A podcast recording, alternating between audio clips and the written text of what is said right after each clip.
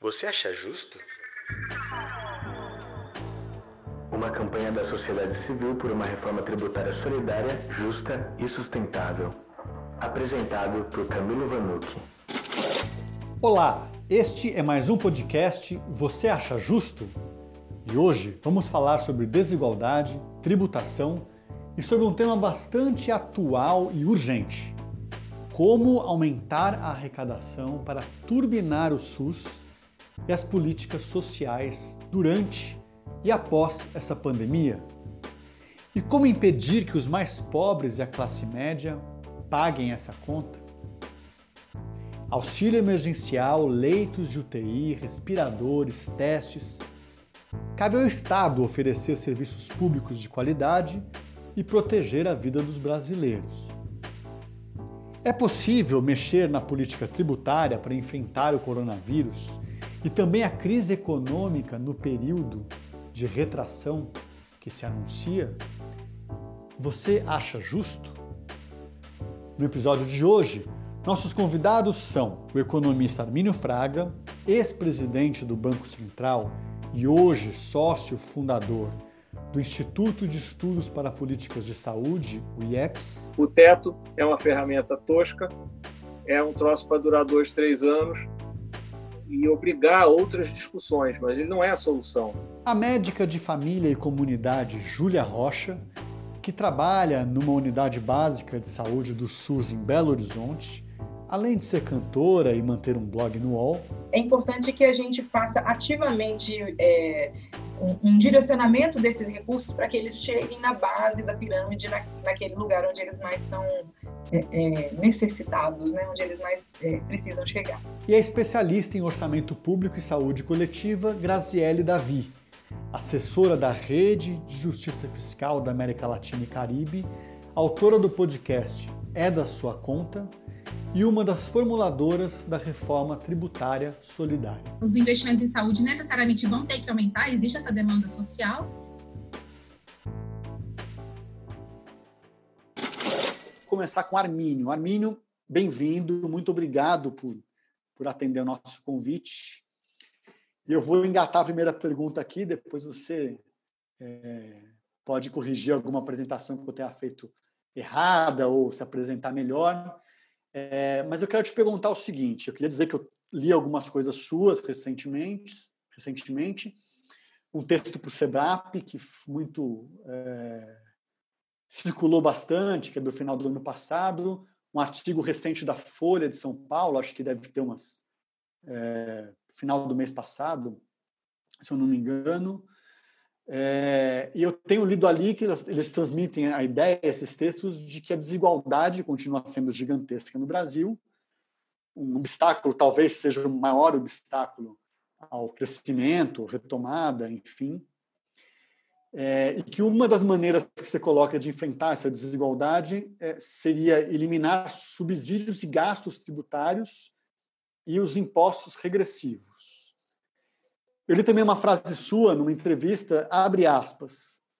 Você ter aqui mecanismos que permitem a uma pessoa que ganha até 4 milhões e 800 mil por ano, ou 400 mil reais por mês, pagar 5% de imposto é uma desfaçatez completa. Fecha aspas. Então, eu te faço a pergunta que é o seguinte: é, lembrando que a nossa ideia aqui é ter um público amplo, inclusive gente como eu, que não está familiarizado com os termos é, técnicos, tudo isso. Queria que você explicasse essa distopia do Brasil de alguém que ganha 5 milhões por ano, pagar 5% de imposto, e quais são essas mudanças na política tributária, esses é, incentivos fiscais que você menciona, que a gente poderia atacar desde já é, qual seria o impacto disso? Poderia ser na área de saúde, que é uma área que você tem se debruçado por conta do IEPS. Então, muito obrigado mais uma vez. Passando a bola para você. Liga o seu microfone, por favor. Muito bem. Obrigado, obrigado Camilo. É, prazer é, estar aqui hoje. Prazer, é, Graziele, Júlia. É, eu vou procurar ser breve. Você abriu com uma pergunta assim que daria para falar qualquer quantidade de tempo e os problemas são enormes, então dá vontade de falar mais ainda. É, esse trabalho, que foi um pouco a base de, de algumas entrevistas que eu andei dando aí nos últimos, sei lá, 18 meses, artigos que eu tenho escrito, sou colega de vocês, eu escrevo no último, no último domingo do mês, agora na, na Folha. É, e o tema é, é, é, muito amplo, acho que você pode imaginar assim, política pública agindo com relação a, às desigualdades no plural, mas vamos focar aqui na desigualdade de renda, é, de, de muitas maneiras, uh, pelo lado da tributação e pelo lado do gasto, e acho que os dois são importantes. É, e, e, não há porquê, é, é, tanto no lado quanto no outro, procurar desenhar políticas que ajudem a, a, reduzir a desigualdade, tanto de uma maneira assim estática, quanto uma coisa mais dinâmica no sentido de criar oportunidades para as pessoas, aumentar a mobilidade social e assim por diante. Então é muita coisa. Do lado da tributação, realmente o que se tem no Brasil é algo muito raro no planeta é um sistema que, que se nós calcularmos a, a carga tributária por faixa de renda, então quanto que cada pessoa paga, seja através do imposto de renda, que é algo que apenas os que ganham mais pagam, seja através dos impostos que estão escondidos aí, embutidos em tudo que as pessoas consomem, a carga tributária no Brasil é muito horizontal. Tá? Isso é, é bem documentado. Para, para os que ganham menos, o imposto vai ser pago ali pelo consumo, dentro do consumo, né, de tudo. E os que ganham mais tem também o imposto de renda. Então aí já, já, já surge um aspecto muito claro, assim, é mais ou menos consenso, eu pelo menos acredito nisso piamente, que um sistema tributário bom ele tem que ser, é, tem que exibir uma progressividade, ou seja, quem ganha mais paga proporcionalmente mais. É um critério de justiça. Você pode até questionar filosoficamente a coisa. Essa é a minha, é a minha preferência. E a questão que vem é quão progressivo deve ser o sistema. Mas nós estamos na outra ponta. E dentro do sistema tributário existem espaços onde o sistema é extremamente regressivo mesmo. Então, assim, o que eu venho defendendo, eu estou longe de ser o único, é que esses espaços sejam é, eliminados. Né? E aqui no Brasil nós temos no imposto de renda é, é, os sistemas especiais, os regimes especiais, o simples, o próprio é, regime de lucro presumido, que permitem é, com que pessoas paguem um imposto muito baixo. A regra aqui, é, é o que está por trás disso, sem querer ser muito técnico, é que a, a, as, as empresas pagam uma carga baixa se elas forem pequenas, bem baixinha, e aí seus dividendos são isentos do imposto, então as pessoas podem montar empresas que, na maioria dos casos, muitas são legítimas mesmo, não estou questionando, não. Mas há uma consequência disso. É um sistema que nasceu é, lá atrás de olho na informalidade, tentar fazer alguma coisa mais simples para começar a arrecadar, mas já aí já se vão décadas, acho que está na hora da gente começar a corrigir. Então eu tenho eu tenho defendido é que se é, aborde essa questão é, e esse exemplo que eu dei, assim, os advogados têm um regime especial, melhor ainda do que o, o, o, simples típico, paga uma alíquota ainda mais baixa. Por quê? Não faz o menor sentido. Tá? Não faz o menor sentido. Então, eu acho que tira a moral de qualquer projeto de combate à desigualdade a existência de um, de um bicho desse. É isso é o que eu acho. Além disso, a renda do, tributal, é, do capital no Brasil ela também é, é, é relativamente pouco tributada e o sistema de imposto de renda, é, com uma alíquota máxima de 27,5%, também é dos mais baixos do planeta. Então, tem muito espaço. Tem um tema que está na moda agora, a discussão também, a gente pode voltar, não quero eu fazer aqui uma longa palestra, minhas colegas podem querer entrar nesse tema. Você pode. Hoje há uma discussão sobre tributação de riqueza, de herança, mudar as regras de tributação, do capital. Por que capital? Por que tributar a renda do capital em vez de tributar a riqueza? Então, é uma discussão fascinante, muito importante. O fato é que nós temos um sistema todo furado e uma tributação do capital, eu diria, mais para leniente, mesmo no contexto é, é, internacional, mas também em termos absolutos. Quer dizer, não é só uma coisa relativa. Em termos absolutos, ela, ela, ela precisa mudar. Tá? Isso está tá errado. É um critério de valor, mas eu acho que realmente não faz sentido preservar isso. Quando você fala em subsídios e gastos tributáveis, que, quais são as, ah, os instrumentos que você acha que poderiam deixar de existir, por exemplo?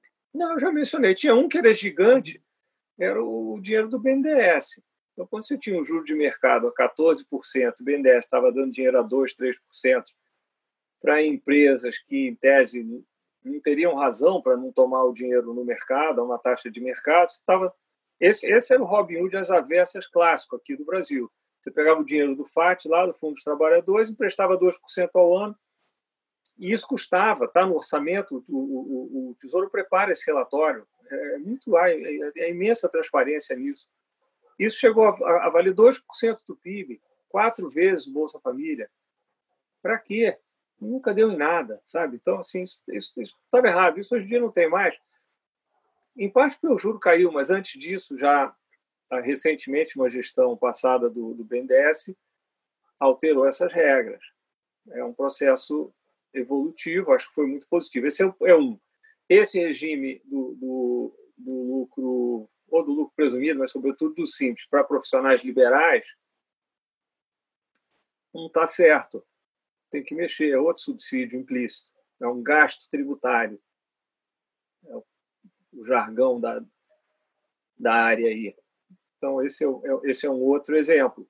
Depois você tem outras, isso tem uma longa lista no, lá no, nesse relatório, tem uma planilha com tudo. Então, quem quiser pode ir lá ver. Está lá, ah, Zona Franca, quanto custa? Ah, faz sentido, custa isso ou aquilo.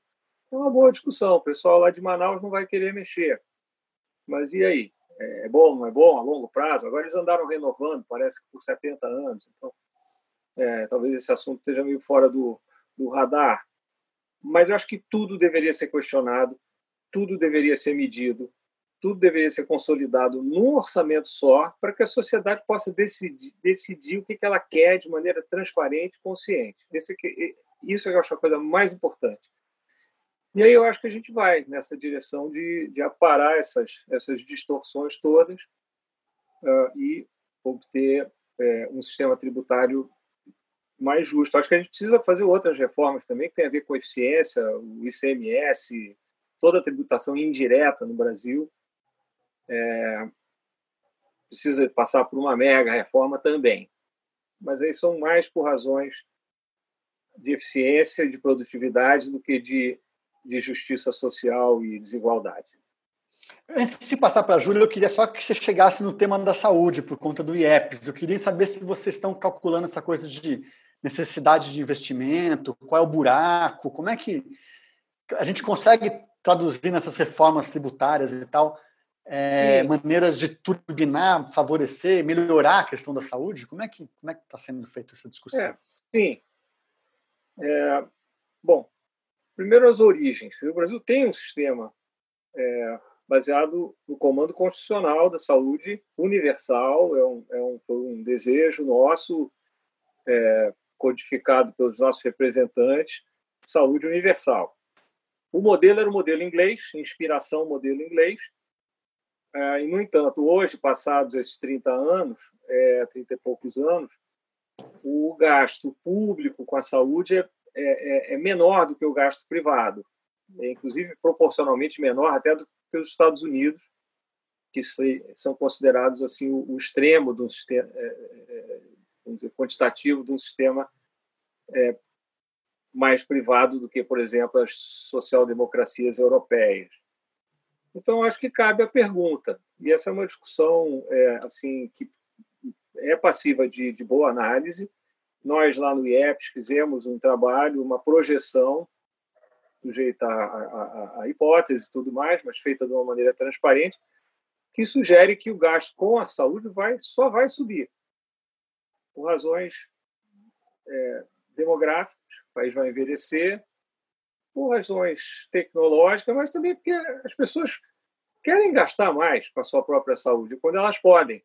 Né? As que podem, as que não podem, então, estão sendo amparadas pelo sistema público. Mas então, se boa parte desse, desse crescimento é, é, ocorrer, como eu acho que é, que é razoável que ocorra, acho que está cada dia mais claro isso, através do setor público, independente se é um, se é um modelo inglês, alemão, francês ou espanhol, mas algum modelo assim, é, o gasto público nessa área vai subir.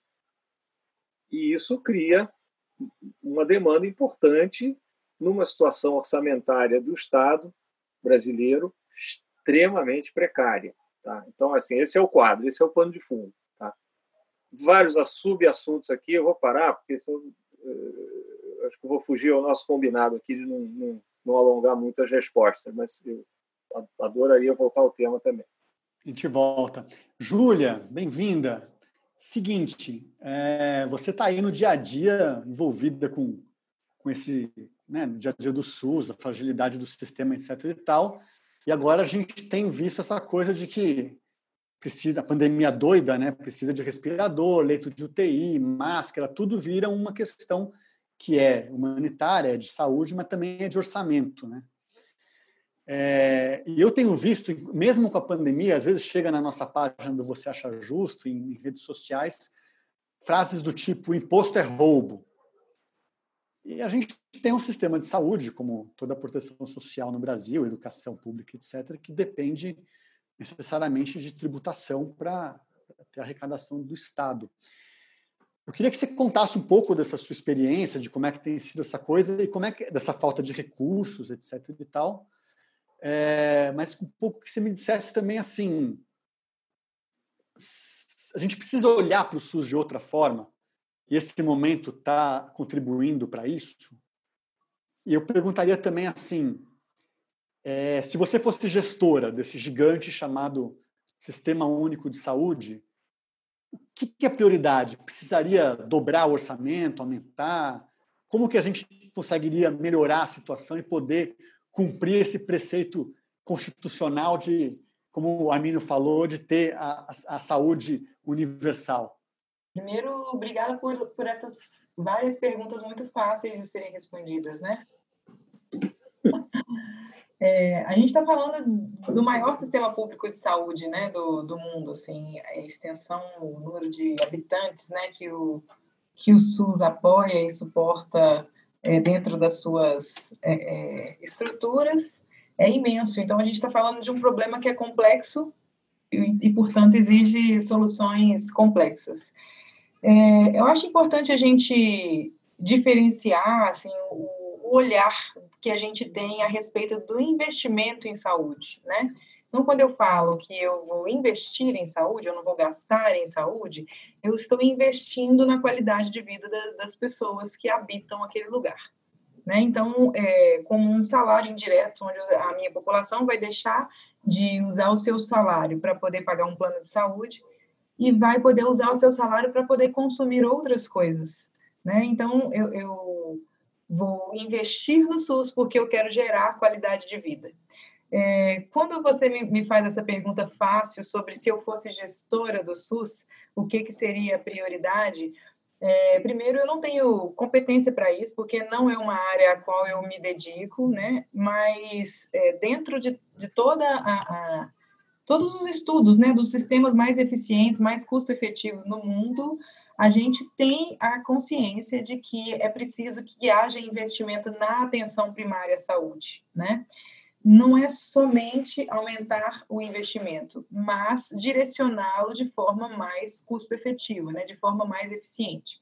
Então, é, como o Estado ele, ele precisa gerar, ele precisa, o, o produto dele não é lucro, né? o Estado não é uma empresa, o SUS não é feito para gerar, lucro, e sim melhoria da qualidade de vida da população, o Estado precisa, é, no meu entendimento, ir contra a, a como eu posso dizer, tem um tem um, um, estudioso, né, que falecido recentemente, relativamente recente, é um estudioso inglês a respeito dos sistemas de saúde, Julian Tudor, que ele postulou a lei dos cuidados inversos.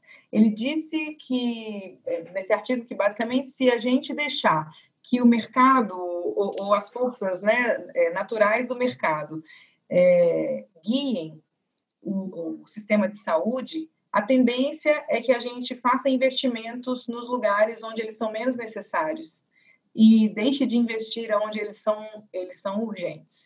Então, quando a gente olha isso de uma forma microscópica, lá na minha prática, na minha prática lá dentro do consultório, eu, eu posso é, inverter essa lógica né, da lei dos cuidados inversos é, dando mais do meu tempo, da minha atenção, do meu conhecimento para o meu paciente que mais precisa de mim, que é o paciente mais pobre, que é o paciente analfabeto, que é o paciente que não, não é agradável estar na presença dele porque ele mora na rua, porque ele cheira mal, porque ele está drogado, mas é o que mais precisa de mim.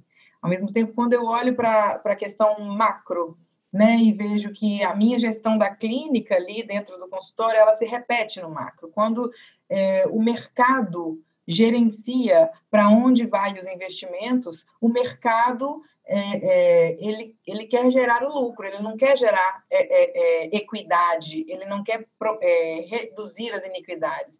Então, como ele quer gerar lucro, ele vai investir aonde esse, esse investimento vai ser melhor, vai melhor retornar. Já o SUS, ele precisa fazer um esforço ou todo o sistema público de saúde precisa fazer um esforço para que esse investimento ele seja feito de forma a melhorar a vida das pessoas que mais precisam dele. Então, eu tenho que o tempo todo é, é, fazer uma força contra a, a, o que é natural do mercado. Então, é, resumidamente, eu te responderia que se eu fosse gestora do SUS, eu teria consciência de que é claro que a gente precisa investir na atenção secundária e na atenção terciária, que são é, é é, pontos da rede de mais alta complexidade tecnológica, mas eu preciso entender que o meu sistema precisa estar estruturado a partir de uma atenção primária fortalecida, com médicos de família, enfermeiros de família e comunidade é, é, bem informados lá na ponta, com estruturas adequadas, com acesso à internet, com prontuário eletrônico e com tudo isso que a gente precisa para poder conseguir trabalhar, com, com o meu paciente tendo acesso aos especialistas quando precisa, com o meu paciente precisando é, é das equipes do NASF, de fisioterapeutas, nutricionistas, psicólogos dentro da unidade, tendo acesso aos, aos exames é, complementares que a gente precisa, porque eu consigo com um custo muito mais baixo, resolver um maior número de problemas estando na atenção primária e criando vínculos com esse meu, meu, meu paciente, diferente do que acontece nas atenções secundárias e, e terciárias. Eu acho só importante, para finalizar minha fala, é, ressaltar o tanto que é importante a gente é, entender o contexto é, social, né, que, que se, que se desvela ali quando a gente vai se aprofundar no estudo do, do que é essa, esse atendimento, essa assistência, que a gente não está falando apenas de um recurso escasso, a gente está falando é, de questões sociais que tocam raça e gênero, né? Então, nós estamos, nós estamos falando de é, 70% da população atendida pelo SUS é população negra, então pretos e pardos, né? A gente sabe desse, desse fenômeno de feminilização da pobreza. Então, é, é importante que a gente faça ativamente é, um, um, direcionamento desses recursos para que eles cheguem na base da pirâmide, na, naquele lugar onde eles mais são é, é necessitados, né? onde eles mais é, precisam chegar. Acho que você falou uma coisa super importante, eu queria só voltar em você para entender se é isso mesmo. Eu acho que a gente, o SUS tem uma questão de recursos, mas que não é só recursos, quer dizer, tem todo um olhar, tem todo um direcionamento que a gente precisa prestar atenção e talvez rever. E, é Sim, isso? não necessariamente a gente vai gerar mais saúde é, simplesmente investindo mais recurso. A gente, e aí eu não estou capacitada para falar isso justamente porque não é a área que eu, que eu me dedico a estudar, mas os gestores da saúde pública, né, que estão capacitados para isso, é, sabem disso que eu estou dizendo, né? Porque a gente sabe que um sistema é, é, baseado numa atenção primária à saúde fortalecida, ele vai ser muito mais custo efetivo. Então, é claro que eu preciso sim de mais recursos, mas eu preciso saber direcionar esse recurso, porque é, dentro dessa lógica, né, da, da, da de você me fugiu aqui, a lei dos cuidados inversos, lembrei do nome do artigo. Então, dentro dessa lógica da lei dos cuidados inversos, se eu não tomo muito cuidado é, é, em, em, reverter essa, essa lógica, eu acabo disponibilizando recurso para quem menos precisa e deixando de ter recurso para quem mais precisa. Graziele, Tavi, é, você, a gente tem visto muitas vezes agora falar em medidas emergenciais para combater o coronavírus e, e, ajudar a economia no próximo período, esse tipo de assunto. E você tem um, né, um se estuda orçamento público e, e, e saúde coletiva. Queria te perguntar um pouco isso, assim, Grazi, se você é, o que, que dá para se fazer com medida emergencial focada no tema da saúde e o que, que, que, que entra disso na reforma tributária solidária que você participou da elaboração, que você já escreveu alguma coisa também. Queria que você contasse para a gente. Oi. É, bem, o duro de ser a última pessoa a falar é que dá vontade de responder o que as outras pessoas já falaram para depois entrar na pergunta que é feita para você. Mas. eu... Valendo, valendo. O quê? Pode fazer isso? Vai, vai. Então, tá bom. É, eu queria comentar, então, uma questão que o Armínio trouxe, né, que é essa relação entre política fiscal e desigualdade. Acho que esse tema é um tema central, e inclusive para depois pensar essas questões de tributação e frente à Covid. Quando a gente avalia essa relação política fiscal e desigualdade, a gente avalia algumas etapas da política fiscal.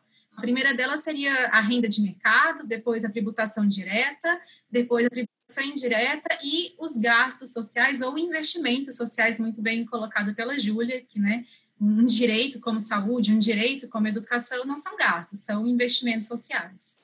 E quando a gente avalia essas etapas da política social e seu efeito na desigualdade, aqui no Brasil, o que a gente observa é, na primeira etapa, que é a renda de mercado, a gente já começa muito mal.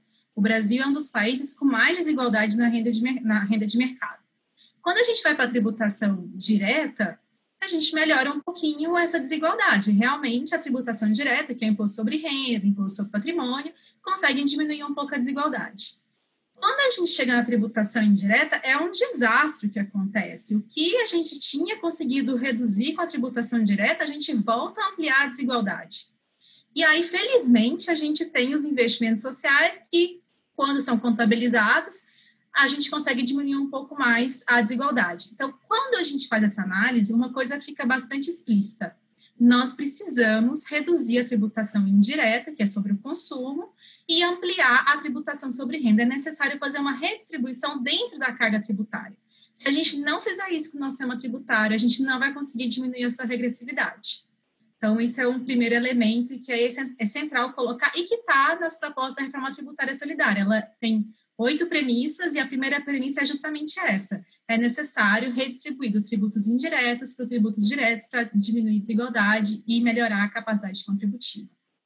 Então, esse é um ponto central né, de discussão.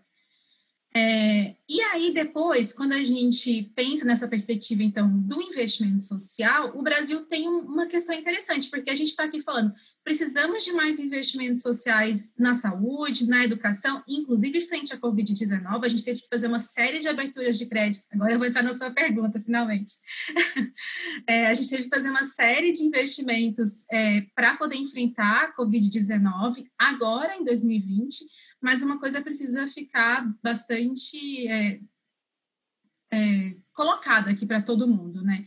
Os efeitos da Covid, elas não vão terminar dia 31 de dezembro de 2020, quando termina o decreto de calamidade. Os seus efeitos, que não são só efeitos sanitários, são efeitos sanitários, são efeitos econômicos, são efeitos sociais, infelizmente aqui no Brasil, muito políticos também, é, eles vão permanecer. O ano não vai fechar, isso vai acabar. Eles são de mais médio prazo. Tem pessoas que tiveram Covid, por exemplo, pensando na questão saúde, que vão ter problemas pulmonares que vão ser permanentes. Tem gente que teve o rim que foi afetado e vai precisar fazer diálise por vários anos ou talvez a vida toda. Então, assim, são novos gastos que vão demandar mais recursos na saúde que nós não podemos ignorar achando que créditos extraordinários em 2020 vão resolver o problema. Não vão.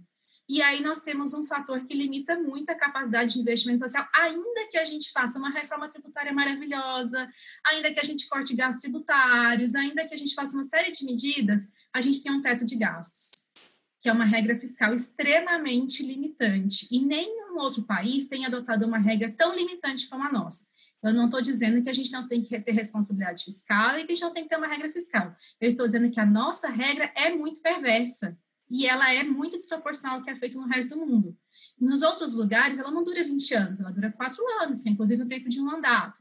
Ela não está na Constituição, ela está em um plano, é, em uma lei inferior, ou num plano, inclusive, de governo. É, e ela não é limitante do crescimento real da despesa. Ela tem normalmente uma variação, permite um crescimento, considerando as demandas sociais, até o Arminio colocou, a, a, os investimentos em saúde necessariamente vão ter que aumentar, existe essa demanda social, então, os outros países permitem que, que tenha um crescimento ali por uma variação nominal do PIB, permitem um crescimento real. A nossa não permite, o que inviabiliza, então, dificulta melhorar é, investimento. Então, precisamos de uma reforma tributária, precisamos rever gastos tributários, precisamos rever nossa regra fiscal e aí eu quero trazer um último elemento que é muito importante e que vai ser o tema do nosso, vou fazer um jabazinho agora, né? Vai ser o tema do nosso podcast, é da sua conta, que vai sair amanhã, que são como conseguir mais dinheiro para financiar as medidas de enfrentamento ao Covid. E aí a gente traz quatro pílulas tributárias. É, essa é a nossa, nossa busca e que traz muita perspectiva de como a tributação de multinacionais nesse cenário é importante. Por quê? É, se a gente olhar hoje para gigantes como Amazon, Google, iFood aqui no nosso país, é, a gente vai ver que nesse cenário de pandemia, eles estão lucrando muito. Já lucravam muito, olha para o Google, já lucrava muito e agora está lucrando muito mais. A Amazon já lucrava muito e agora está lucrando muito mais. E o que, que essas grandes é, redes digitais, grandes corporações digitais, além de lucrarem muito, fazem? Elas evadem muito tributos. Elas não são tributadas em lugar nenhum. Então, elas normalmente é, manejam seus lucros, e aí o, o, o Arminio trouxe uma questão é, que, que no, imposto da pessoa jurídica precisa fazer uma série de medidas e tal, e ele citou muito simples e o lucro presumido, mas eu vou citar o lucro real, porque essas grandes corporações normalmente estão no lucro real, e elas, o, o que elas vão pagar de tributo é em cima de um lucro, e lucro a gente consegue mexer, não é faturamento que é mais difícil. Eles fazem umas manobrinhas, reduzem muito o lucro e diminuem o que tem que pagar de tributo. E evadem esse recurso, normalmente para o paraíso fiscal, onde elas não são tributadas eu queria reforçar do ponto da Júlia, que achei muito importante, é quando ela traz a questão de custo-efetividade do investimento social em saúde, no direito à saúde. E ela traz a importância da atenção primária à saúde. Isso realmente é, é essencial. Todos os países que pensam em efetividade, eficiência e eficácia também né, do, do investimento em saúde, é, tem a atenção primária à saúde como elemento central e orientador de toda a estrutura de referência e contra-referência do, do, do, sistema, e isso é essencial mesmo. E aí, existem mais algumas coisas que acho que é importante reforçar. Uma é qual a atenção primária à saúde, né? Porque a gente tem no país hoje um modelo que é a Estratégia de Saúde da Família, depois a Júlia pode detalhar mais, e temos também alguns modelos que algumas das pessoas chamam de modelos tradicionais, que é com especialistas e não tem tanta integração, não gera vínculo de fato com aquelas, com aquelas famílias, com o território, não se conhece de fato, né? É, então, isso, e aí, quando a gente, pela perspectiva de saúde, é, a gente avalia, a gente vê que isso não é bom, porque não cria um vínculo do profissional de saúde com as pessoas que ele está assistindo, e pelo, pela perspectiva econômica também não é bom. Aliás, esse foi o tema da minha dissertação de mestrado, foi a avaliação de eficiência da atenção primária à saúde em todos os municípios brasileiros. E o que a gente conseguiu encontrar no modelo foi que a estratégia da saúde da família é muito mais eficiente, tanto nos indicadores de saúde quanto é, para os indicadores econômicos. E outra coisa que eu queria lembrar é que, apesar disso ser essencial investir em atenção primária à saúde, o direito à saúde ele não é só uma questão de universalidade, mas também de integralidade e de qualidade.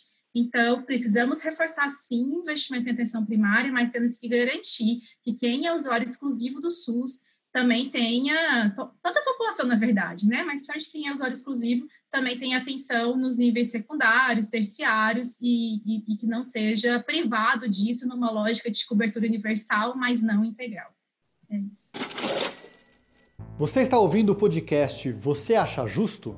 Neste episódio, como melhorar a arrecadação para turbinar o SUS e as políticas de proteção social, com Armínio Fraga, Júlia Rocha e Graziele Davi.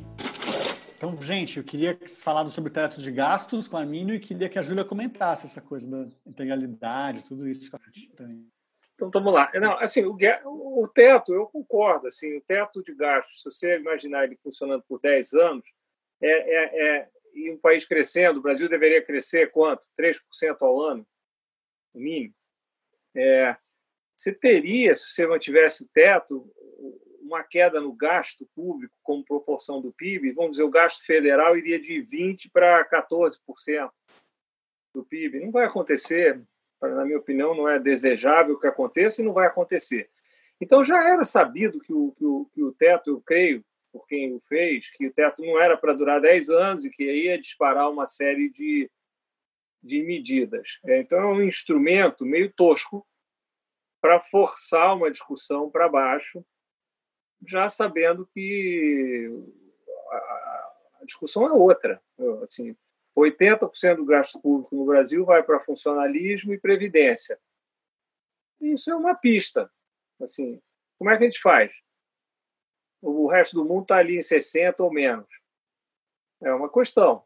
É uma questão. Eu grande privilégio de trabalhar no Banco Central. Eu, eu tenho o maior respeito pelo pelo funcionalismo público, pelo espírito público da coisa. Eu realmente não tenho nada contra, mas praticamente todos os países do mundo conseguem fazer isso com menos gente. Não tô, isso é, é um tema é, desagradável e não é nada que se, se resolva da noite para o dia. Eu acho que é um, um projeto de 10 anos de modernização do Estado. Na saúde, isso gera uma tremenda de, uma, de um impasse. Porque se você falar com alguém com viés é, SUS, e eu acho que o SUS precisa ser fortalecido, precisa de mais recursos, vou deixar logo claro isso. É, mas você vai falar com alguém do SUS sobre mais eficiência, essa pessoa vai dizer: lá vem eles querendo me cortar. Todo esse papo de eficiência sempre vai parar no mesmo lugar. Vamos cortar mais. Se você for na outra ponta, diz o seguinte: não, olha, preciso dar mais dinheiro para o SUS, aí você vai ouvir de alguém que tem uma visão mais tecnocrática, diz assim, ah, não, mas peraí, não vou dar dinheiro, tem que ser mais eficiente. E aí não acontece nada. Minha opinião, tem que fazer as duas coisas. Não é possível você ter 75% da população no Brasil amparada por um SUS que gasta menos do que 4% do PIB, é, os outros 25 gastam 5% do PIB, são privados, você vê a, a, a, desproporção. Não é possível ter um sistema público que seja capaz de oferecer a integralidade. A integralidade, aliás, é um tema bem difícil, porque é, a renda per capita do Brasil é 15% da renda americana hoje em dia, com esse câmbio deve ser até menos, 15, 20%. Então, se nós gastamos 9% do PIB, do nosso PIB, por pessoa, eles vão gastar cinco vezes mais, sete vezes mais.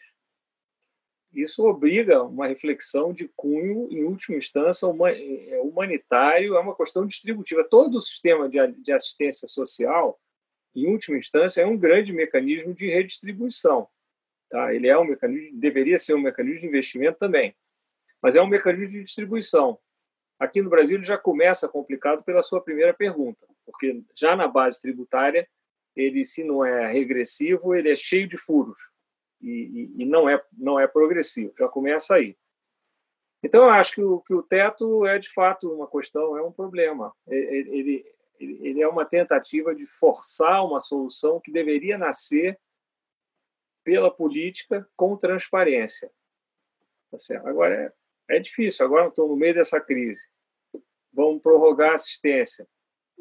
Já está mais ou menos claro que vai ter que acontecer quanto, por quanto tempo, quanto custa, o que, vai acontecer é, é, com a economia nesse meio tempo.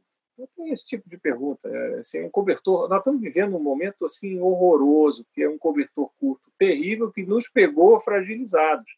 Nós já entramos fragilizados nessa história toda.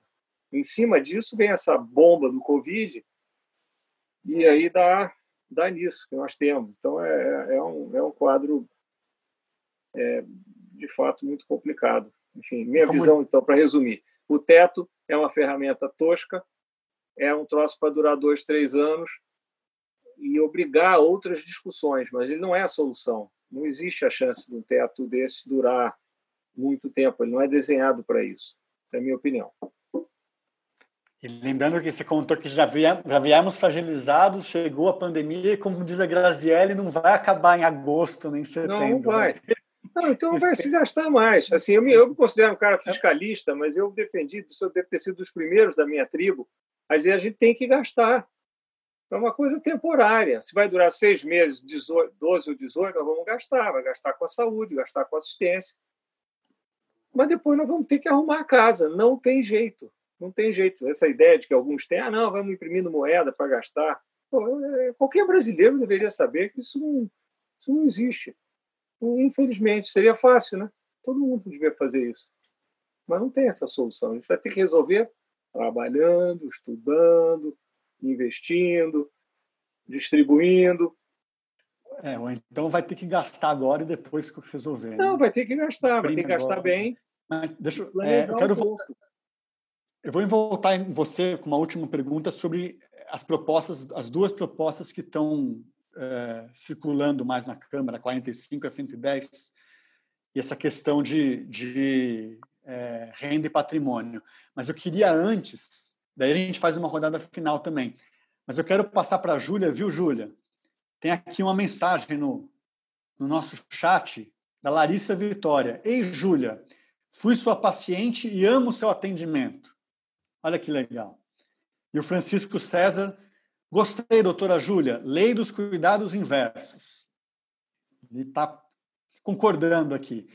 Então, eu queria passar para você com a provocação da Graziele sobre universalidade, testes de gastos também. Fala um pouco para a gente sobre isso. Olha, é interessante porque eu sou de humanas, né? Quem faz medicina acha que não é de humanas, mas é de humanas. É, mas eu tenho, eu tenho me dedicado muito a tentar entender é, aquilo que acontece comigo lá na ponta, é, quem pensa e quem decide o que vai acontecer com o meu paciente, né? O meu poder como médica, ele é muito pequeno, perto do poder de um presidente quando ele define que ele não vai indenizar os trabalhadores para se protegerem em casa. Né? Então, assim, quando eu defino, olha, eu vou pagar para uns aqui, mais ou menos para outros, agora eu vou reduzir para 300, agora eu não vou pagar não, mês que vem eu pago. Quando eu crio esse tipo de ambiente, por melhores que sejam os médicos, por mais dedicados, e aí, Armin, eu digo, por mais eficientes que seja o sistema, por mais eficiente que seja o sistema, a gente está tentando encher um balde furado, né? Então, eu quero, eu quero me dedicar, me esmerar no cuidado daquele paciente que está ali precisando de uma intubação, de uma hemodiálise, que está grave com Covid, mas está todo mundo na rua precisando brigar para subsistir, para sobreviver. Então, é, me questiono assim, eu, eu acredito que somos muito eficientes, né? Na residência em medicina de família, quando a gente estuda, por exemplo, tempo de consulta, quando a gente estuda a satisfação do usuário, e aí os nossos professores dizem, olha, você precisa melhorar o seu tempo de consulta, porque gastando 15 minutos com cada paciente, você não vai conseguir atender todo mundo, a pressão assistencial é muito grande. Se você gastar 12, você vai conseguir atender mais tantas pessoas por dia, e a gente vai se esmerando e tentando melhorar nossa habilidade de comunicação para poder fazer com que esse tempo fique mais curto e a gente consiga atender mais gente.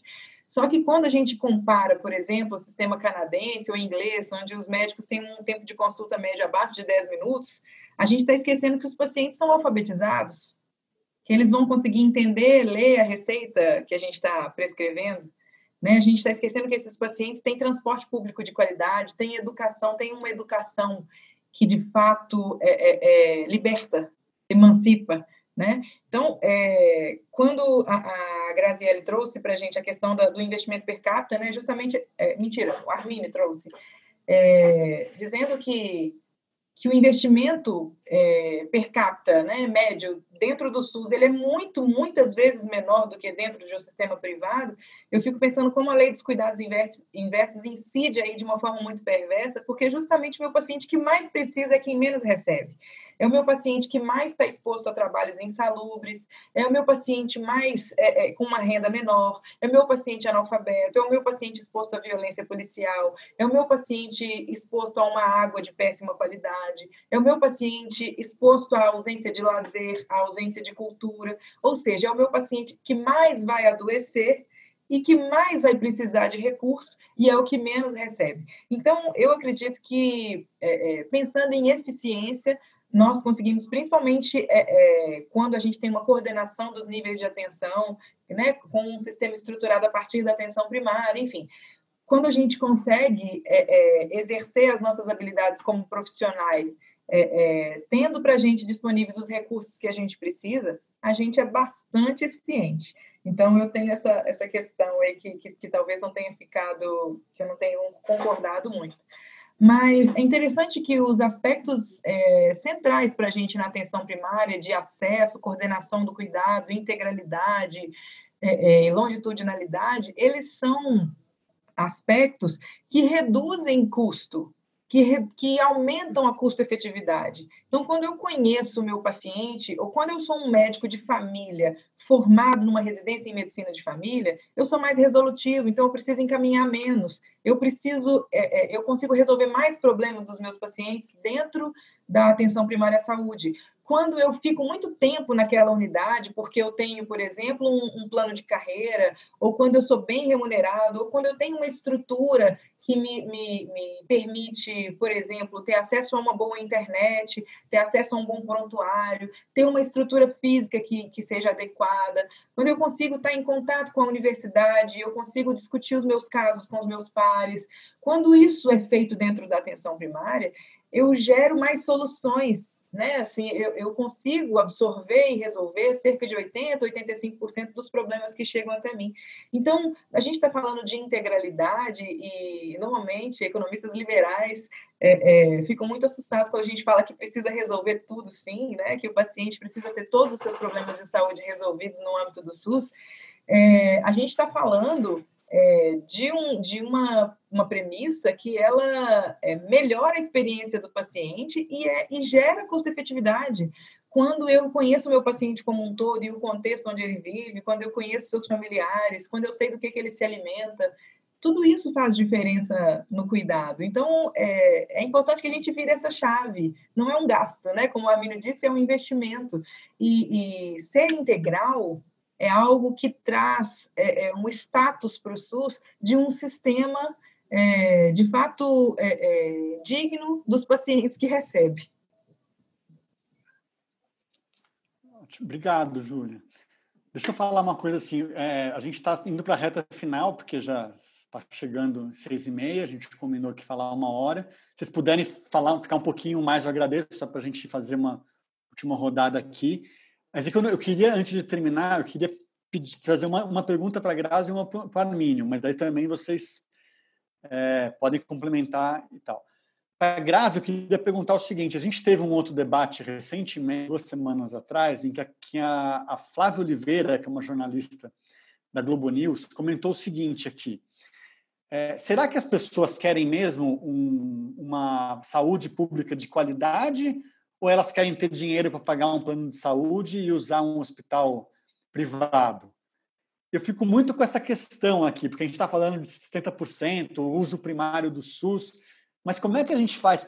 Não seria importante, de fato, a gente pensar o imposto como uma forma de ter um, um, uma saúde de qualidade, em que todo mundo pudesse usar, em vez de ficar ou, querendo usar, tendo não como um plano B, é, não com essa ideia de que eu quero ter dinheiro para poder. Você fala também, Flávio.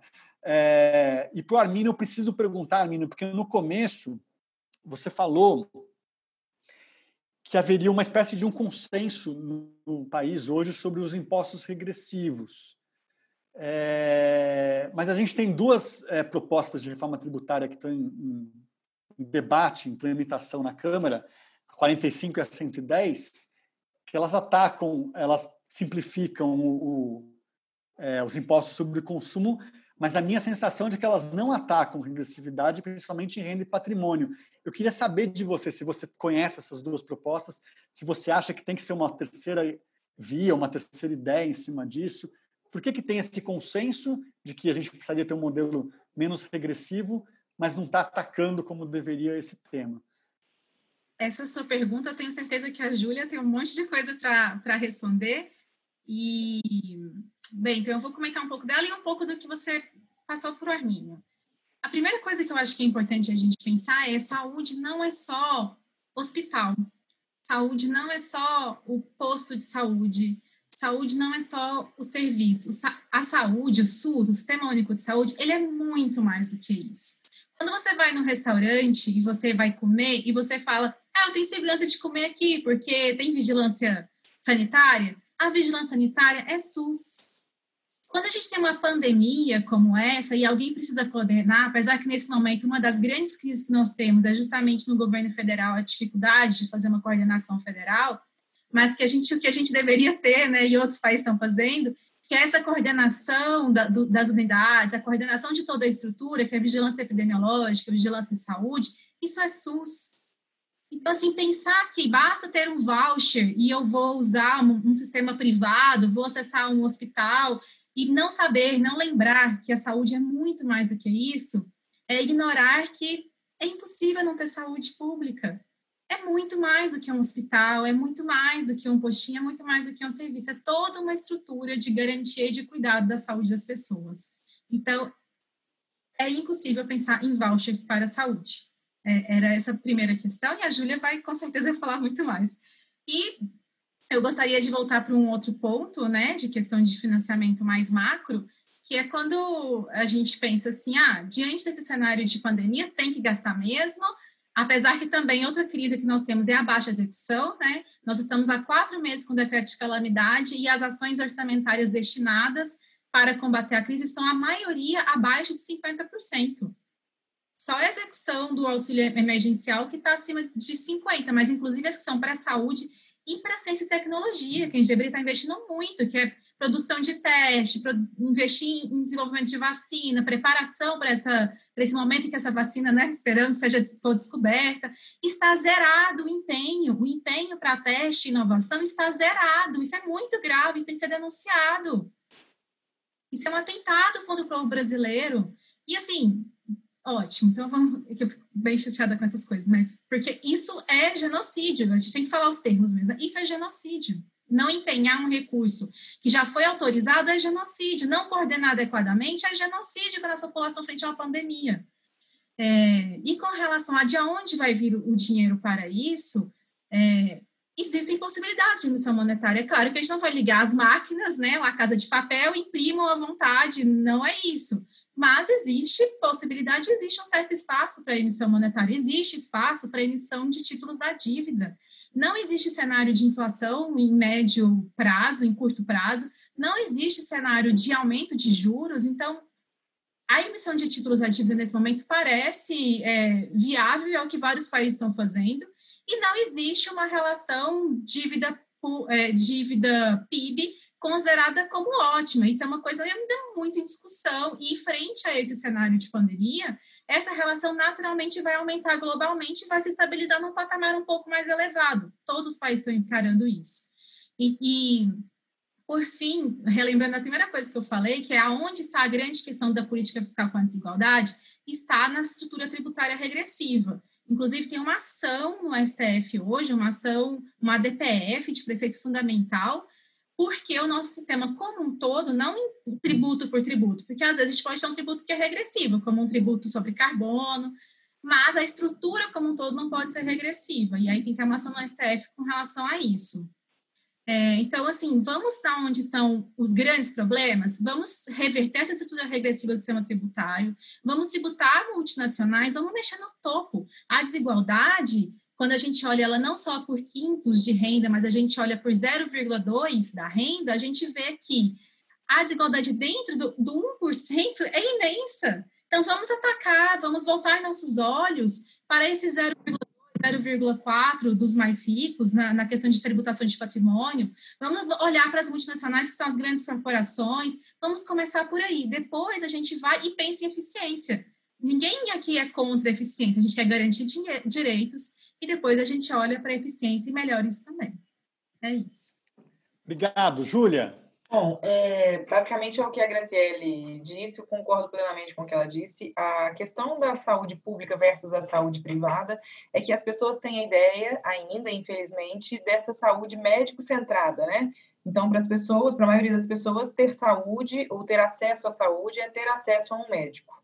E isso não é verdade. Existe uma estrutura gigantesca né, que compõe o SUS e o que a gente pode dizer, principalmente quando a gente pega, por exemplo, uma situação que a gente está vivendo agora, da pandemia, que a gente percebe internações longas, é, é, com, com um custo altíssimo, né, assim, envolvendo tecnologias bastante sofisticadas e caras, é, demandando isso de norte a sul do país, muitos pacientes ao mesmo tempo, não só de equipamentos, mas também de medicamentos, enfim. A gente percebe que a saúde, ela não gera lucro. Né? Se um sistema de saúde, ele não gera lucro. Então, quando eu tenho um sistema público de saúde, eu protejo as pessoas e os meus pacientes desses interesses puramente mercadológicos. Então, quando eu baseio, por exemplo, as minhas ações é, é, no que existe de evidência científica é, é, disponível, então, nas melhores evidências científicas disponíveis, é, e não focando simplesmente naquilo que não vai me gerar prejuízo ou que vai me gerar lucro, é, eu vou gerar, vou gerar saúde, né? Eu vou ter como resultado da minha ação saúde. Então, é, se engana muito, engana-se muito quem pensa que ter dinheiro para ir ao médico é, é sinônimo de, de estar amparado por um sistema de saúde. A gente sabe que é tudo que a gente não quer precisar do sistema de saúde, mas é tudo que a gente precisa, porque no momento da nossa vida a gente vai precisar. E essa noção é, de solidariedade é importantíssima, das pessoas que estão saudáveis e estão trabalhando pelos que estão adoecidos. Essa noção de solidariedade é que nos faz ser uma nação. Né? É, se eu pensar que porque eu estou saudável eu não preciso contribuir para esse sistema, quando eu adoecer também eu não vou ter esse sistema para me amparar. Muito obrigado, Júlia. É, passar para mim naquela pergunta que eu estava fazendo, porque a Graziele falou também no começo sobre a reforma tributária solidária, que ataca essa questão da, da regressividade na alta renda e patrimônio em todos os aspectos. E o Amino comentou que haveria um consenso sobre corrigir regressividades no país, nas, nas propostas. E a gente tem a PEC 45 a 110 que não tratam exatamente dessa regressividade. É, Bom, queria... Vamos, vamos, lá. Eu estou basicamente de acordo com as minhas colegas aqui, 100% de acordo com relação aos objetivos. Disso eu não tenho a menor dúvida. Eu, é, eu sou um grande admirador do SUS. Eu acho que nós não valorizamos o que nós temos. Mas isso posto, acho que nós gostaríamos de ter muito mais e acho que é razoável esse objetivo. O Brasil é, é, é, podia estar crescendo muito mais, podia estar oferecendo é, melhores serviços e por aí vai. Totalmente de acordo com a ênfase na, na atenção primária, na promoção da saúde, é, acho que é um modelo vencedor. Acho que até o setor privado está migrando nessa direção também, é, o que é um sinal né, de eficiência. Quando eu falo em eficiência, deixa eu dizer o que eu quero dizer. Não tenho dúvida que o, o, pessoas como, como você, Júlia, não sei se eu estou apontando na direção certa aqui na tela, vocês são heróis. Então, não há dúvida. Quem está lá na ponta agora lidando com a pandemia também, se expondo, morrendo numa taxa muito mais alta do que da população, é, não há dúvida. Mas eu, eu, é, é eu andei estudando um pouco, estou no início de um, de um, longo projeto nesse, no, no IEPS, é, mas eu, eu, eu, eu, conheço bastante a, o caso do Espírito Santo, que é um estado muito, muito bem administrado, teve é, é, muito sucesso na gestão e no terceiro mandato do, do, governador Paulo Artung, que é um gestor público de mão cheia, é, ele contratou uma consultoria e conseguiu economizar 30% do gasto é, no sistema. Claro que esse, esse, dinheiro foi gasto no próprio setor de saúde, não é para tirar esse dinheiro e, e, e, torrar em outras coisas, né? mas é, é então, existe algum espaço é, eu acho que a gente não é porque eu defendo que eu defendo na, na minha introdução eu mantenho a, a conclusão que eu queria passar aqui. Eu acho que vamos precisar fazer as duas coisas. E acho que isso envolve uma série de elementos é, é, de várias naturezas, de, de treinamento, de, de, organização, de foco na, na, na, atenção primária, com certeza, uso de tecnologia, base de dados, um mundo de coisas para a gente fazer. Né? E isso vai precisar de dinheiro, eu acho que a gente vai precisar correr atrás do dinheiro para a saúde. Realmente eu defendo isso. E, e, e uma coisa não é incompatível com. Eu acho que essa, essa, essa, esse impasse ah, você me pede dinheiro, eu ofereço eficiência, você me pede eficiência para me cortar. Isso aí não, não, vai dar, não vai dar em nada, a gente já sabe. Mas o quadro fiscal do Brasil é muito precário, muito precário. Então, como economista, o que, que se recomenda num caso como esse? Separar as coisas. A pandemia é um problema temporário, é um problema horroroso está matando muita gente, muita gente está sofrendo, tem, tem, tem, tudo que é tipo de, de, de, consequência negativa. Isso vai passar. Então, assim, não, não é razoável você procurar é, é, resolver toda essa questão fiscal de uma vez. Não seria recomendável você, no meio de uma recessão, sair aumentando imposto. Então, para isso, você tem que se endividar. Claro, isso aí é ponto pacífico. E o Brasil está fazendo isso. Está mal feito, são outros 500. Eu concordo também, eu tenho muitas críticas, eu não vou entrar nisso agora, mas eu tenho. O dinheiro chegar na ponta do, da pequena e média empresa, chegar na ponta da saúde, tudo bem que alguns desses gastos sejam mensais. Tem que acompanhar, acho que, graças aí, eu acho que é um trabalho fundamental ficar em cima, cobrar. Né?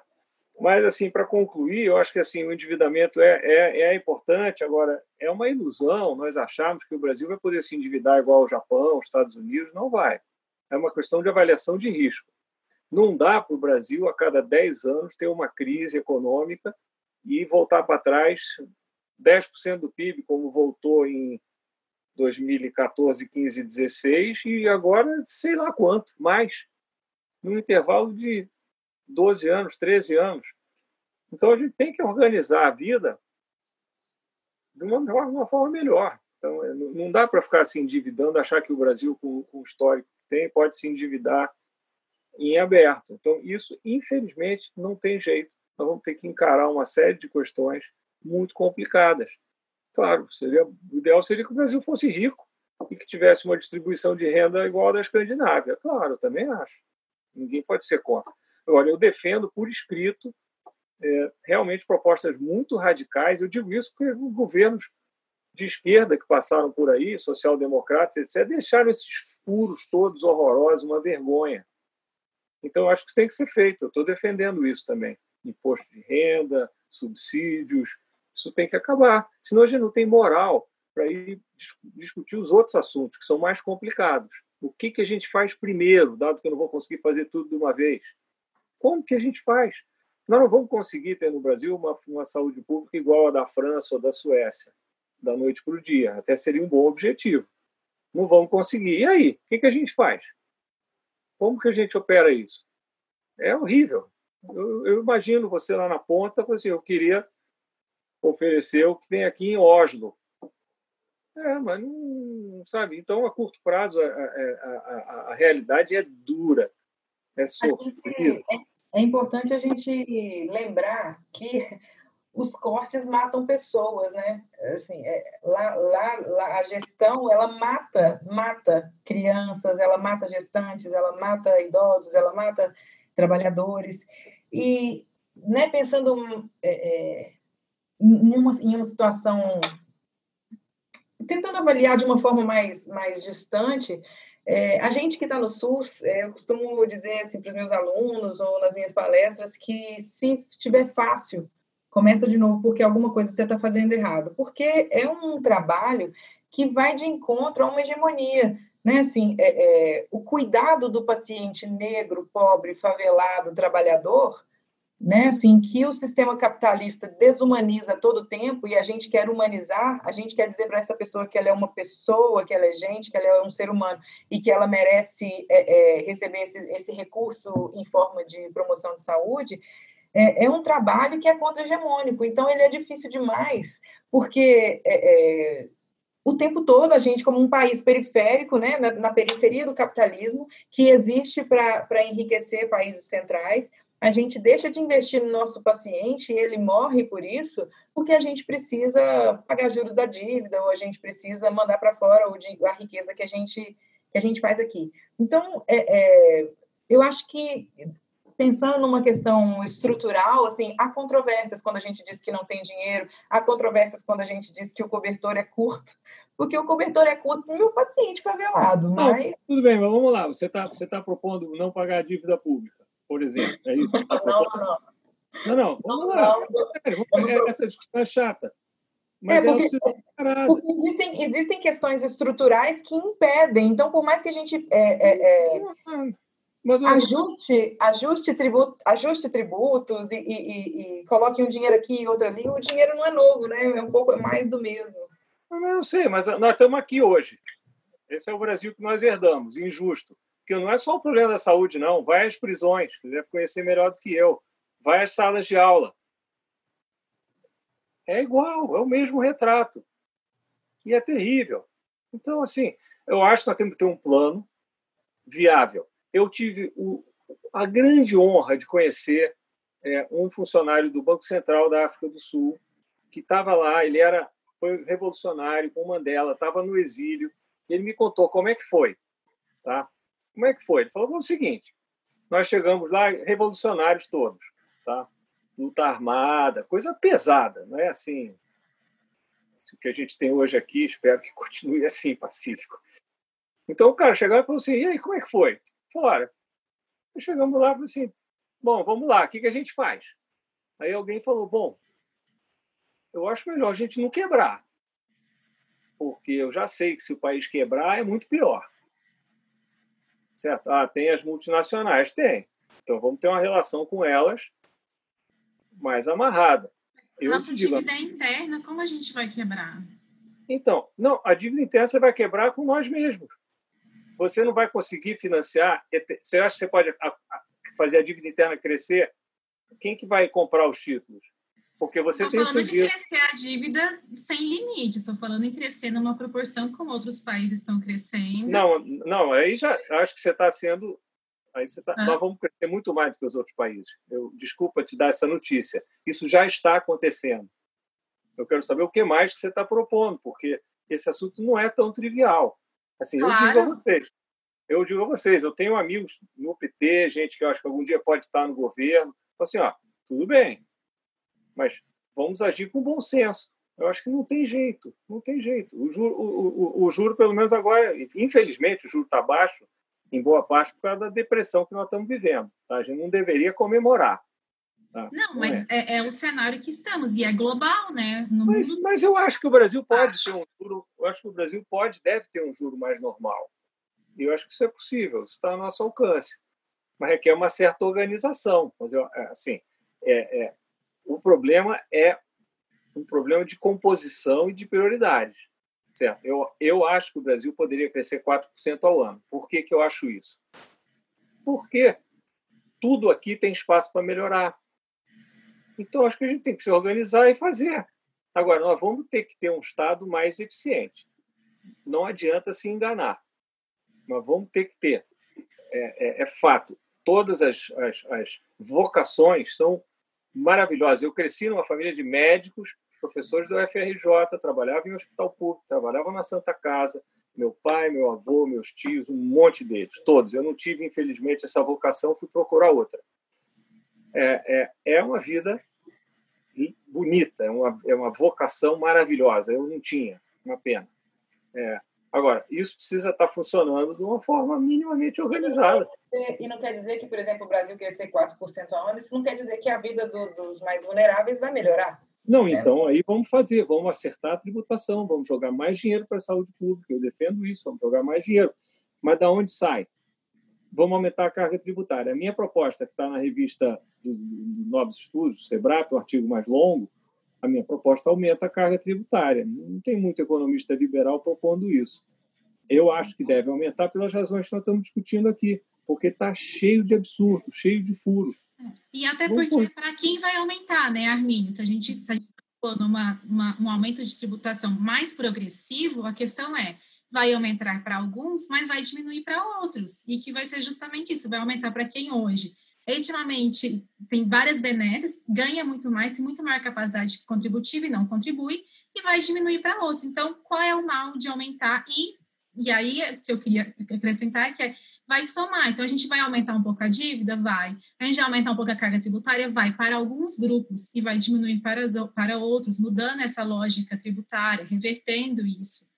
E a gente vai ter que melhorar a eficiência, não só contra melhorar. A questão é por onde a gente começa melhorando a eficiência é diminuindo a integralidade do SUS ou é de fato atacando privilégios, como algumas carreiras que desrespeitam o teto constitucional e ganham acima do teto e não deveriam? São gastos tributários, por exemplo, com agrotóxicos, que são extremamente perversos para a saúde, que nenhum outro país faz uso e é totalmente ineficiente, né? Quando a gente pensa que a gente faz, por um lado, uma política de agroecologia e de saúde, é... a gente libera uma série de... Então, assim, né? O que Você a tá gente falando... faz de eficiência também faz diferença. Não, eficiência é o seguinte: é você pegar os recursos que você tem e extrair o máximo deles. É isso que a gente está falando. Agora, se esse processo destrói o meio ambiente, destrói a saúde, a sua contabilidade está errada. Então, a contabilidade do PIB é insuficiente. Se você tem atividades que causam mortes, causam perda de qualidade de vida, é, isso está muito claro. Então, isso deveria ser um objetivo fundamental do governo, cuidar do meio ambiente, cuidar da, da, da saúde das pessoas e por aí vai. Então, tudo bem, Mas totalmente de acordo. Os parâmetros de eficiência e de crescimento não levam em conta, né? Assim, em alguns, em alguns índices até levam, mas o PIB, por exemplo, não leva em conta se o meu paciente tem mais saúde ou menos educação ou mais, ou mais direitos ou menos é. direitos. Exatamente, exatamente. Então, nós queremos uma saúde universal integral. Tem isso, assim, como dizem lá na Inglaterra, uma vida não tem preço, mas tem custo. Então, vamos lá. Isso, isso tem que ser explicitado. Você faz esse trabalho, falando com as pessoas, dizendo, olha, eu estou lá, eu vivo isso. Eu é, você, você não sabe, enfim já estamos parando aqui no, no na meia-noite, é. já daqui a pouco, mas tudo bem. Você, o você, assunto é muito bom e essa discussão é muito boa e muito importante. É. Você, se, se fosse hoje, você aumentaria uma tributação sobre renda e patrimônio? Sobre super ricos? Sobre... Eu, eu, eu, eu não tenho. Eu estou por escrito na Folha, nos artigos, nesse artigo mais acadêmico, defendendo isso. Eu não defendo o imposto de renda de 70%, tipo Piketty, porque eu acho que isso, mesmo que você mude a cultura, isso teria que ser uma coisa global. Eu acho que é demais. Se você trabalha em Nova York, você paga 50, a alíquota mais alta, tá? Então, é, eu acho que poderia, não estou defendendo 50%, mas eu acho que poderia e deveria fechar as brechas e aumentar. Agora, a tributação do, do patrimônio versus a tributação da renda do capital é uma discussão muito interessante. Qual é o patrimônio que já é tributado? Hoje. Já tem um. É imóvel. Imóvel. Por quê? Porque você não consegue pegar o seu imóvel lá em BH e levar para Paris. O apartamento está lá em BH, ele vai ficar em BH para sempre. Então, você pode vender o seu apartamento, alguém vai estar tá lá pagando imposto. Tá certo? Então, assim, a tributação sobre o capital é mais complicada. É, porque ela depende de uma coordenação internacional que para todos os efeitos, não vai acontecer. O mundo está tá indo na direção contrária. O mundo está de perna para o ar, ninguém consegue coordenar coisa nenhuma, é o oposto. Tá? Então, assim, eu acho que a, onde funciona, existe uma equivalência, sob certas condições, entre tributar a renda do capital e tributar o patrimônio. Então, acho que aqui no Brasil, você pode ter, por exemplo, um fundo fechado, se você é uma pessoa é, que tem um patrimônio mais elevado, isso deveria valer para todo mundo. Então, ou vale para todo mundo ou para ninguém. Você pode pagar 15% no seu, na sua renda do capital, zero no dividendo, mas aí você tem que olhar a tributação da empresa também, tá? Não quero trivializar esse lado. Mas você vai pagar 15% e vai pagar lá na frente. Você, você só vai pagar quando tirar o dinheiro do fundo. Então, isso faz com que a sua alíquota caia muitíssimo. Tá certo isso? Não. Tem que mexer. Tem que mexer também. Então, eu acho que é muito mais eficiente ou eficaz do ponto de vista tributário você alterar as regras da tributação é, sobre a renda do capital. Tributar o patrimônio também, assim, aí você vai dizer, eu tenho um patrimônio financeiro versus eu sou dono de uma empresa, mas a minha empresa eu estou lá, pô, agora, no maior sufoco. Você vai aumentar o imposto sobre a empresa agora? No meio da recessão? É, é o anti-keynesianismo. Hoje a gente está fazendo uma política keynesiana que eu considero de qualidade, porque ela está na veia das pessoas. É uma política hiper keynesiana, uma expansão fiscal de 15 pontos por cento do PIB, isso é grande. Tá, você vai, ah, mas está tudo errado. Ah, então tá bom, então vamos escrever sobre isso, vamos reclamar. Tá legal, acho que é isso mesmo que a gente tem que fazer. Então, assim, a renda, renda do capital versus patrimônio é uma, uma, é uma discussão muito importante, ela está quente no mundo inteiro, ela, ela, é, ela é difícil de desenhar, mas eu acho que tem um caminho fácil. Começa a fechar os buracos na tributação da renda do capital. E eu, eu, eu não defendo essa tributação extrema, porque eu acho que na prática ela é impossível de acontecer. Eu não sei se filosoficamente eu defenderia uma alíquota tão alta, eu acho que não mas bem mais alta do que a gente tem hoje, eu defenderia. Porque para alguns é tem os, tem uns tributos alguns... sobre o patrimônio, eu só um comentário rapidinho, tem uns tributos Sim. sobre o patrimônio que o Armínio, inclusive, coloca no, no texto dele e que podem ser muito mais eficientes. Por exemplo, o ITCMD, que é o Imposto sobre Transmissão ah, de. É, é, né? Então, assim, é um, é, é um exemplo. A nossa alíquota máxima hoje é 8% e a, a real mesmo é em torno de 4%. Então, existe espaço para aumentar essa alíquota de 8% e para os estados e municípios aumentarem também. É, outro que é extremamente importante, a gente for pensar a questão de desigualdade, o ITR, que é o Imposto sobre ter, é, Propriedade Territorial Rural. A gente tem latifúndios no nosso país, territórios imensos, é um dos pontos principais de concentração de renda é, e é muito mal tributado, dá para melhorar muito a eficiência, melhorar tanto a arrecadação e os seus efeitos extrafiscais, de preservação ambiental. Então, assim, tem muita eficiência também e equidade a se melhorar na tributação e nos, nesses tributos sobre patrimônio, né? Esses são só alguns exemplos que eu sei que a gente concorda sobre eles. É, sim, é verdade, eu não falei em herança. Herança eu acho que tem que tributar também, é clássico. Nos Estados Unidos é 50%. Então, é, de acordo, 100%. Bom, eu diria, diria que talvez tenham algumas empresas aí que não estão com essa dificuldade toda, mesmo em tempos da pandemia, né? E não sei. Ou então essas, esses grandes bancos aí que somaram 13% de lucro no ano passado, é, que poderiam contribuir conforme a capacidade contributiva, como diz a, a Constituição, fico sempre na dúvida. E tem a, dúvida também, Grazielli, isso que você falou está na proposta da, da reforma que vocês elaboraram ou não? Todos esses pontos que eu comentei agora estão na proposta da reforma tributária solidária. Graziele, e a questão do consumo, do consumo de luxo? Consumo de tributação do consumo de luxo, né? Assim, do, dos, dos super ricos que compram iates, que compram. Não é, tem PVA, né? Que, que é praticamente. Eu pago muito mais se eu quiser comprar uma moto para eu ir trabalhar, é, proporcionalmente, do que essa pessoa que. Isso é uma coisa super interessante mesmo, Júlia, porque a aeronave, embarcações é, é, não, não são tributados, né? Então, se você compra uma moto, um carro mais popular, você vai pagar uma tributação e esses outros não. É, tem, tem, uma, tem uma proposta antiga você tributar luxo, vício, pecado. Roberto Campos é que falava isso. Pecado. Bebida, cigarro. Eles já são bem tributados esses. Bebidas açucaradas, que inclusive, açúcar. na verdade, tem gasto tributário, né? Zona Franca de Manaus, bebidas açucaradas açúcar. tem gasto tributário, sendo que deveria ser tributado. Açúcar, Pecado. Aquela goiabada lá de Ponte Nova, bota lá o imposto lá, aquela... aquele açúcar. É sofrido, mas... Gente, pecado não é exatamente a minha praia, mas pecado é falar que vai durar uma hora e já estamos há uma hora e meia conversando eu vou precisar encerrar. Eu queria agradecer a presença de todos vocês, Armínio, Júlia, Grazielli, por ter participado desse debate, que foi excelente. Muito obrigado.